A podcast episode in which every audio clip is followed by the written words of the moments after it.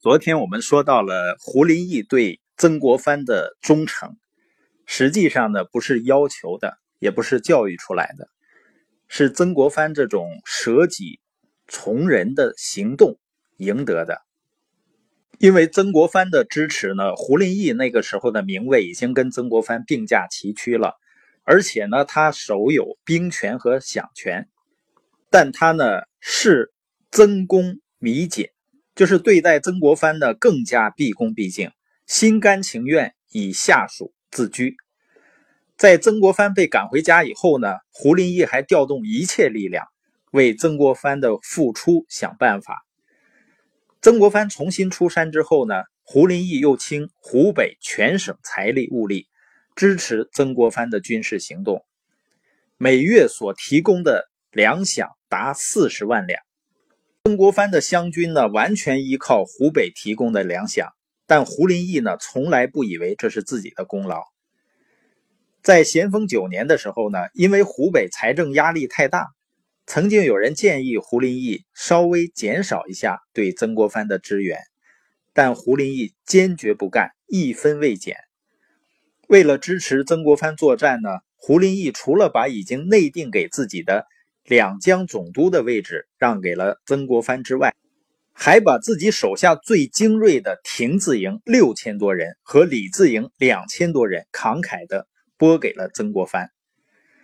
曾国藩后来说呀，就是因为胡林翼事事相顾，彼此一家，他使得烧自展布，已有今日，曾令人念念不忘。就是因为有了胡林翼无私的援助。他才得以施展出自己的才能，才有了后来的成就。那曾国藩去世之后呢？李鸿章在给皇帝的奏折中谈到曾国藩能够成就大事的原因时，曾经充满感情的回忆说：“曾国藩这个人啊，与人合作，有了功劳就推给别人，有了责任呢自己担当起来，所以他会令下属非常感动。”一个领导者有了好处，老是推给你；有了问题，老是自己担着。这样的领导，时间长了，做下属的怎么会不感动呢？应该说呀，晚清到了曾国藩的时代，已经属于所谓的末世了。人心不古，人人都在意自己的得失，很少有人会替别人考虑。但曾国藩通过自己的行为呢，从影响周围的人开始，转移了这种风气。江苏巡抚何景呢，在曾国藩去世以后，给皇帝的奏折中也说过一段话，大致的意思说啊，过去我在曾国藩大营中呢，每次听他谈起安庆会战的事情，总是听说谋划的功劳是胡林翼，作战的功劳是多隆阿等，却没有一句话提到自己的弟弟曾国荃。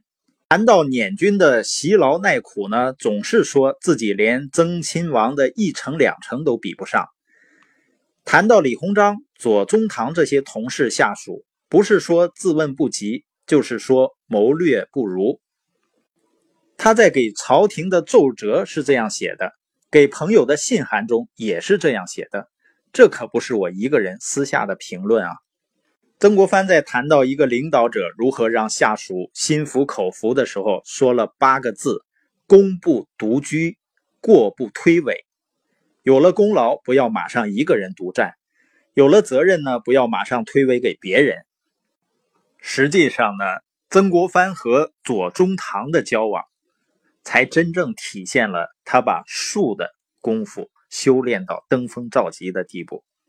左宗棠呢，曾经在曾国藩最早组建湘军的时候嘲笑曾国藩，说他是一个书呆子，根本呢就看不上曾国藩。后来左宗棠得罪了人，招致杀身之祸。呃，曾国藩不仅上奏朝廷救出了左宗棠，而且在他的帮助和保举下呢，用三年的时间，左宗棠呢从一个帮办军务变成了浙江巡抚，成为了封疆大吏。所以呢，曾国藩是有恩于左宗棠的，但是呢，打下南京之后呢，却出现了右天王的问题。右天王呢是天王洪秀全的儿子。南京城被破的时候呢，忠王李秀成就保护右天王往外冲，结果呢，突围的过程中冲散了，李秀成呢落入湘军之手。曾国藩便亲自审问李秀成，询问右天王的下落。李秀成的判断呢，就是右天王十六七岁的孩子，从来没有出过南京城一步，根本没有生存能力，肯定是已经死于乱军之中了。曾国藩也有点大意，就听信了李秀成的供词，给朝廷报告呢，说右天王纵未毙于烈火，亦必死于乱军。当无一意。没想到几个月之后啊，右天王却在江西被发现了。江西巡抚当时是沈葆桢，沈葆桢呢跟曾国藩有些矛盾，便把事情捅给了左宗棠。于是呢，左宗棠跟沈葆桢一唱一和，说是曾国藩所报右天王已死之事不实。如果这一次右天王不是在江西被发现了，那么太平天国很可能会死灰复燃等等。那曾国藩打下南京以后啊，跟朝廷的关系已经非常紧张了，因为功高震主嘛。正当曾国藩站在悬崖边上，小心翼翼地处理跟朝廷的关系时，没想到呢，左宗棠却借右天王的事件，从背后给了曾国藩一刀。即使是这样的，曾国藩对左宗棠还是很宽容的。他曾经写信给自己的儿子说：“我对于左宗棠、沈葆桢二人以怨报德，心中不可能没有芥蒂。但我人老以后，孤畏天命，力求去掉狭隘嫉妒之心。你们少年人啊，尤其不要妄生义气。对于二人只是不通音信而已，此外不可有任何的意见。切记，切记。即使在这种情况下呢？”曾国藩对左宗棠的才能仍然是非常赏识的。同治年间呢，青海、甘肃、宁夏、新疆等地发生了回族暴乱，左宗棠呢带兵到西北平乱。曾国藩跟别人谈到这件事情的时候呢，是这样说的：平定西北的重任，如果左宗棠不干了，不光是我接不了，你就是把已经死去的胡林翼从地下挖出来，他也接不了。你说天下没有第二人，我认为他就是天下第一。后世啊，有人非常感慨的评价说啊，当时两个人正是在绝交中，曾公居心之正有如此者。就是他俩还在绝交的过程中呢，曾国藩的居心之正竟然到了这样的境界。左宗棠在平定西北的时候，曾经与人谈过他最担心的事情，他怕曾国藩趁机报复。卡左宗良的粮饷，那他这个仗就根本没有办法打。但是让左宗棠没有想到的是呢，曾国藩为西征军筹饷始终不遗余力。当时其他各个省都没有完成规定的任务，唯独曾国藩的两江辖区按时足额，源源不断的将粮饷运过来，保证了左宗棠军事行动的顺利进行。曾国藩还把湘军裁撤之后剩下的最后一支精锐的部队，也就是老乡营，全部交给左宗棠使用。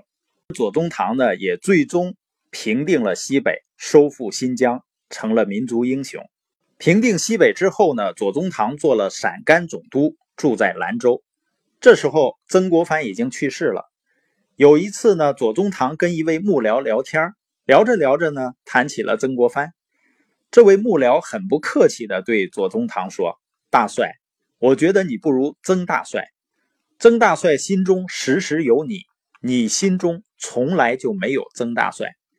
意思是呢，曾大帅可以包容你，你却包容不了曾大帅。”左宗棠心服口服，说：“你说的太对了。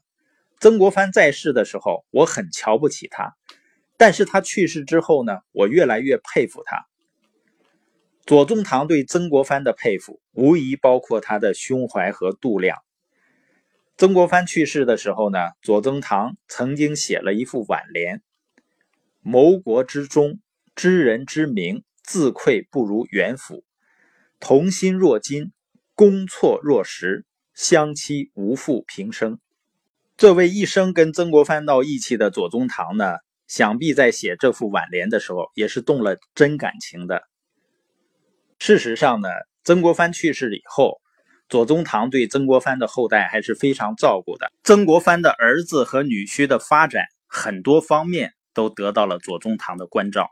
关于术呢，曾国藩有过一段非常精彩的话，他说：“有了术的功夫，人就不会为自己的私心所蒙蔽。